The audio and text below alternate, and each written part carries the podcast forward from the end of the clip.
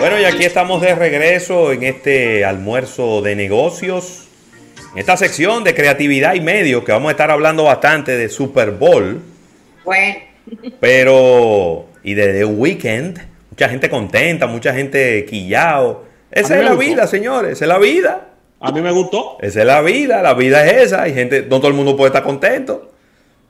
Pero bueno, antes de entrar con el Super Bowl, yo quiero que toquemos rápidamente estos datos nos, eh, nos envía Alejandro Alba de Media Tracker.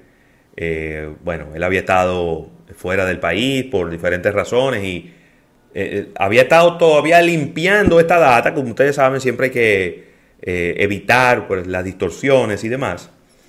Y nos envía estos datos y nos ha enviado ya el resumen de lo que ocurrió en el año 2020 en términos de publicidad. ¿Ok? Entonces, miren. Números del año 2020.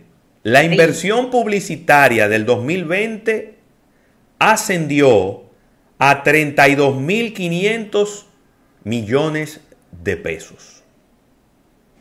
¿Ok? 32.500 millones de pesos.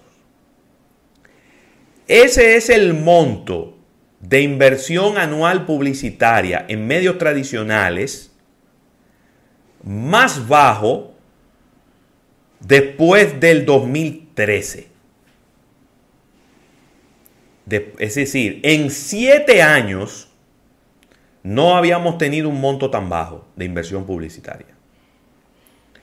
Y es un 12% menos de lo que se invirtió en el 2019. ¿Verdad? Si a usted le gustan los titulares, entonces el titular podría ser, la inversión publicitaria en la República Dominicana durante el 2020 cayó un 12% con relación al 2019. Entonces siempre hay una gente que dice, no, pero espérate, porque esa data, eso tiene el gobierno, eso tiene la política. Efectivamente, por eso peor Efectivamente, el año 2020 fue un año electoral, por si no lo recuerdan, donde hubo no una, no dos, tres elecciones. y entonces, si le quitamos la inversión en la política, entonces la caída es de un 25% en la inversión publicitaria. Ahora sí. 25% de caída en la inversión publicitaria. Ahora sí. Bueno, pero hay que dar los dos números. Porque, porque la inversión de los partidos políticos, la inversión de los candidatos, es una realidad y estaba ahí. Entonces, oigan por dónde va el asunto. La inversión publicitaria de la política y o, y, o gobierno representó un 24% del total del año 2020. Normalmente, para los que recuerdan siempre cuando damos estos datos, normalmente anda siempre por un 10, un 12%. Este año duplicó precisamente porque cayó la inversión y por ahora es más representativa la inversión publicitaria del gobierno y de los, y de los partidos políticos. Entonces, eh, se colocaron, a pesar de ser un año electoral, se monitorearon más de un millón de spots menos que el año anterior. Es decir, que a nivel de colocación publicitaria cayó un 15%. La cantidad de anunciantes cayó de 5.9 a 4.3, es decir, 5.900 a 4.300.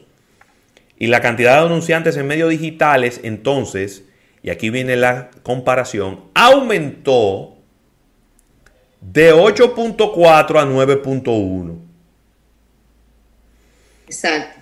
Es decir, que parte de los anunciantes que salieron de los medios tradicionales se refugiaron en medios digitales. Eh, ya yéndome... Sí vale la pena destacar también que el total de anunciantes en general se redujo. Sí, es correcto. Es decir, estamos hablando de que el total de anunciantes en general en el 2020 con relación al 2019 se redujo casi un 28%. Sigue, Es decir, la- muchos anunciantes que se retiraron. Sigue siendo eh, relativamente baja la inversión digital cuando lo vemos como una parte del pastel completo. Sin embargo, ya anda por el 5%, Erika. Yo no sé si tú recuerdas, hace varios años atrás, cuando dábamos con bombos y platillos, que la inversión en medios digitales había llegado al 1%. Ya va por el 5% del total de la inversión país, la parte digital. Claro, en aquellos momentos quizá no teníamos las herramientas correctas para medirlo, ahora sí lo tenemos, pero de todas maneras es sumamente eh, eh, notable el crecimiento que ha tenido. Eh, déjame ver, déjame ver. En medios tradicionales la mezcla fue 64% televisión abierta, 13% televisión paga o lo que le decimos cable, 15% radio y 8% en medios impresos.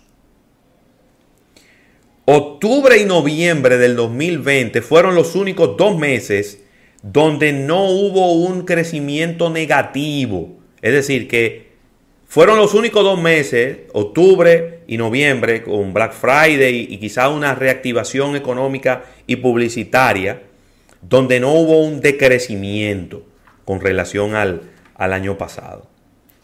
Eh, Pero sí, fíjate que eso va muy relacionado con la cierta apertura que hubo sí, por parte del gobierno, los negocios en específico y esa serie de cosas que eh, inspiraron de cierta forma a que los comerciantes eh, hicieran inversiones en publicidad. Eh, y eso se notó en que movilizó eh, lo, que, lo que fue toda la economía aquí en nuestro país. Y la apertura también del sector turismo, que fue justamente para esos meses. totalmente. Eh, También aquí Voy a. eh, hay un dato interesantísimo y preocupante, pero también yo creo que es representativo de lo que ocurrió en el 2020. Y es que lo, se notó una baja en la inversión publicitaria en los, en los anunciantes más importantes del país. Eh, la presidencia, eh, Grupo Satel. Fíjense, por ejemplo, claro, y lo menciono porque es tradicionalmente el anunciante número uno de la República Dominicana, que ha llegado a inversiones que rondan los 3 mil millones de pesos. En el 2020 solo fueron 1.300 millones de pesos en inversión. Entonces ahí usted nota que fue todo, es decir, hay un- toda una tendencia ¿no? en lo que respecta a la baja en la inversión publicitaria. Eh, nada, yo, obviamente los números todos son preocupantes. Eh, y bueno, ahora empezamos a ver aquí categorías como quiénes son los principales anunciantes en los medios digitales. Está Netflix con 925 millones de dólares, Altis 755, o serán miles de dólares esto, 755 mil dólares. Claro RD con 508 mil dólares y Banco Popular 446 mil dólares. Pintura Tropical con 378 mil dólares. Y, y oye esto, Rafael, Sí. se coló ahí en ese listado ¿Quién? la fuerza del pueblo ¿Cómo? con 318 mil dólares en inversión en medios digitales. Déjenme eh, hacer una observación con respecto a Netflix. Netflix ha logrado inclusive eh, salir en los primeros 10 lugares de las plataformas digitales visitadas desde navegadores Wow. Aquí en República Dominicana. No, es decir, no solo desde el app, que es donde asumimos que todo el mundo está consumiendo este tipo de contenido, sino desde los navegadores, en los computadores tradicionales. Entonces, eh, por eso que vemos eh, el impulso que ellos están tratando de dar a través de publicidad para mantener las suscripciones, ampliarlas y demás, ya nosotros somos un país de interés para esa plataforma en específico cuando vemos la inversión publicitaria que están realizando aquí.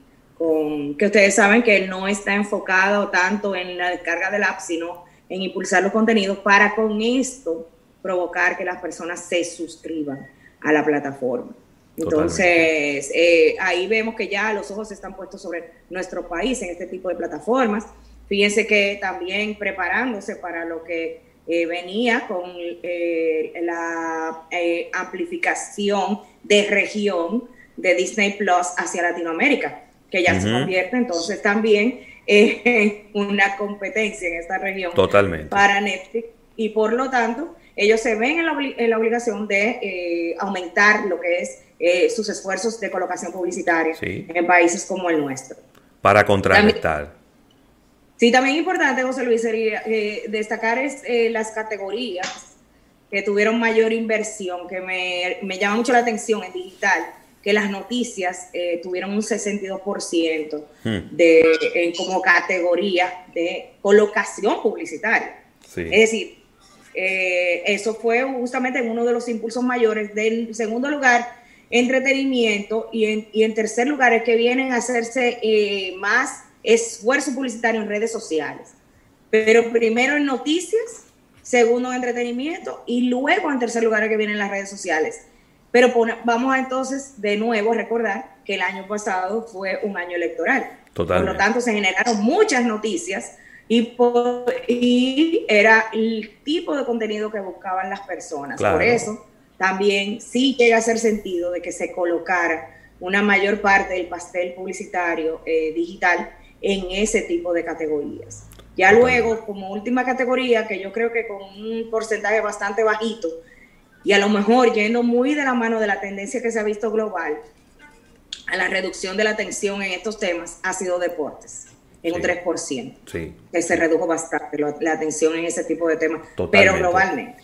Totalmente. Globalmente. Mira, yo tengo información, Ravelo, extraoficial. Ajá. Esto no tiene que nada, nada que ver con el informe que nos presenta Alejandro Alba, pero tiene que ver mucho con la publicidad y con uno de los, de los peldaños más importantes de aquí, que es la publicidad exterior. Los informes que tengo es de una caída con relación al año 2019, es decir, 2020 de un 22 a un 25%. Sí. ¿Por qué? ¿Qué ha ocurrido aquí? Está limitada el tema de, la, de, las personas moverse en las calles por temas de, recuerden, temas de toques de queda y circulación. Y si no hay gente circulando, las marcas se recogen con, con relación a este tema de inversión. Claro. A pesar, a pesar de que en la República Dominicana fue muy corto el tiempo donde hubo un confinamiento total. Siempre ha habido una gran cantidad de gente. Eh, y lo hemos visto, ¿no? Se concentra mucha gente en las pocas horas, sobre todo los fines de semana, que eran menos horas, se concentraba mucha gente en la calle.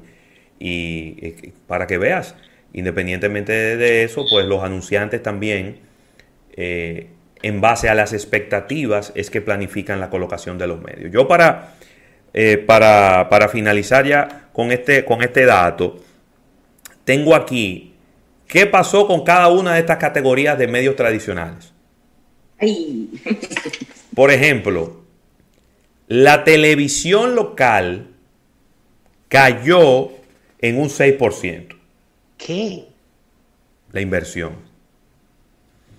La radio, Rafael, es la segunda categoría que más cayó, con un 18% en la inversión.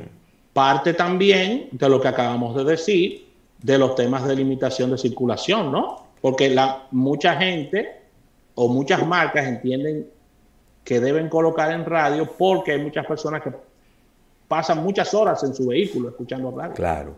Pero bueno, eso obviamente pudiéramos, pudiéramos discutirlo, pero yo creo que un error desde el punto de vista de, estratégico, porque la radio es probablemente uno de los, de, los medios que tiene más penetración en la República Dominicana en todos los niveles socioeconómicos. Claro. Pero bueno, esa es otra cosa.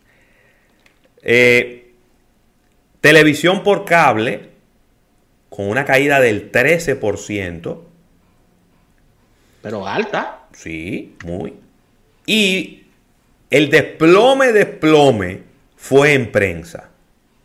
Con un 33% de caída en la inversión que colocaron las marcas en los medios impresos, en los periódicos impresos sobre todo. 33%, Rafael, de caída. Eso es, esos son números que yo, bueno, en, todo, el tiempo que nosotros tenemos en este programa nunca habíamos visto números así. No, pero, eso, pero va a valer la pena destacar entonces, volver de nuevo a las categorías de digital. Sí. Ahí entonces se equilibra de cierta forma. Claro. Porque por la categoría donde más se colocó fue en noticias, que es decir, lo que es lo que más distribuyen los periódicos digitales. Entonces, sí, yo creo que inclusive lo llegamos a comentar en algún momento aquí eh, a finales del año pasado, como las personas, primero como por miedo, no querían tocar el periódico físicamente. Sí. Eh, los periódicos inclusive tuvieron que hacer una campaña diciendo que no era de esa manera, que totalmente. Pero sí hubo un crecimiento en las visitas eh, a los periódicos digitales de una forma increíble, inclusive llegaron a salir eh, informaciones, porcentajes y demás de cómo se incrementaron las visitas en los periódicos digitales y creo que ahí se logró como un equilibrio cuando lo vemos como multimedia. Sí, como bien ustedes explican, como, eh, medio impreso, sí eh, es, es, preocupante esa cifra, ese porcentaje de reducción y esperamos que no se mantenga porque entonces pone en peligro de que en ese formato se sostenga hmm. la, presencia de, ese de esos medios sí, en, sí. en ese formato en específico.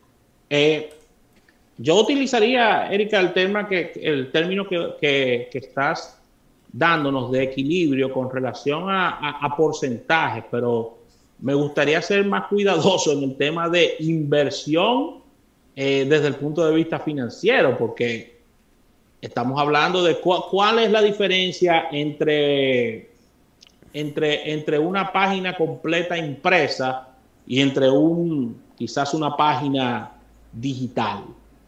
Eh, hay, una diferencia financiera importante, ¿no? Ahí.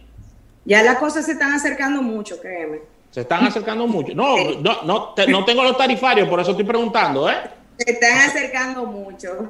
Se están equilibrando por ahí también. Se están equilibrando por ahí. Es decir, ha ido ascendiendo el precio en digital de... Vamos a decir que, que, hay formatos más exclusivos, que dan mayor presencia. Entonces permiten manejar una tarifa con un costo mayor, que se vaya acercando a lo que conocíamos como estas tarifas en páginas impresas eh, completas.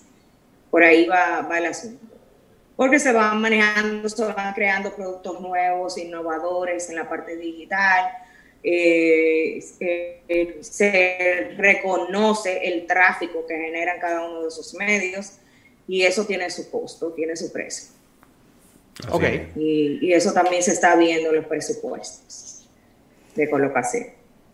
Bueno, señores, la verdad que estos, estos números son parte de la realidad que, hemos vivido durante el año pasado, nos hemos dado cuenta, es decir, lo hemos percibido como consumidores, etcétera. Pero ya verlo en frío te deja un panorama mucho Claro, porque una cosa es la observación, la realidad, por ejemplo, nosotros como medio, nuestra realidad, pero uno siempre quiere buscar los datos científicos, los datos representativos para compararlo con, y, una empresa como MediaTracker que tiene años midiendo la realidad del, mercado, entonces ahora sí estos números nos dan una realidad muy, pero muy, eh, vamos a decir, nos pega la realidad porque sabíamos que por ahí podían andar las cosas, pero cuando ya uno ve los números definitivos es completamente diferente, Erika. Y una estocada mortal, esto para, para un renglón como el de revistas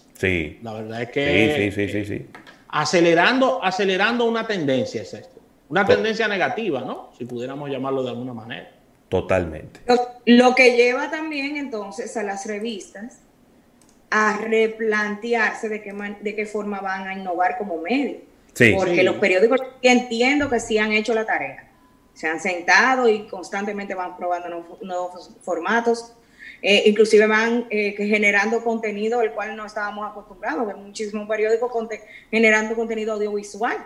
Bueno, a, favor del Diario Libre, Diario Libre te tiene, desde el punto de vista tecnológico, la misma versión en digital que impreso. Algo que es un importante logro para, para, para el tema de la transición, ¿no? Sí, totalmente. Qué bueno que, que ellos tienen esa bondad. Así mismo. Y entonces, como explico, eh, las revistas locales tienen ese reto. Ya vemos como muchas revistas internacionales han eh, hecho la tarea y han empezado la evolución. Entonces, eso los ha hecho permanecer en el tiempo. Ya hay revistas, por ejemplo, de entretenimiento que yo recibía de forma física, que traté de continuar la, la suscripción virtual y de repente de un simple PDF ya yo recibo un newsletter completo todas las mañanas eh, en mi inbox. Entonces eh, generan el tráfico y ahora colocan publicidad a través de banners y, y, de otra serie de formatos dentro de la plataforma digital. Pero sí generan contenido diferenciador y hace que las personas vayan a visitar esas revistas. Eh, de nuevo, tienen que sentarse a pensar, no es que se van a morir las revistas, porque la hemos estado enterrando desde hace como Sí, tenemos años, en eso. Y todavía están ahí, exacto. Pero es buscarle la vuelta, a ver de qué forma también verse como multimedios para ver cómo van a poder presentar el contenido que es de mucho valor y tiene su target, tienen nichos a quienes van a llegar, pero de nuevo es cambiar un poco a lo mejor la forma o agregar otros canales. ¿Sí? y ver cuáles son los canales más atractivos para su público, porque no necesariamente todas las revistas van a funcionar igual. No es lo mismo una revista de deporte que una revista de cine, que una revista de, de cultura. Así es, totalmente. Erika, vamos al último break comercial y cuando regresemos, pues ya sí, venimos de lleno a ver qué pasó con todos esos comerciales, cuáles fueron los comerciales que más gustaron, qué dice la gente del medio tiempo, cuáles fueron los momentos más excitante de este Super Bowl, que como que después como que se como que se, se, puso de un solo lado el juego, pero yo creo que a pesar de que el juego se puso de un solo lado, la gente no perdió la atención. Así que venimos ahora a hablar de este tema del, del Super Bowl, no se vayan.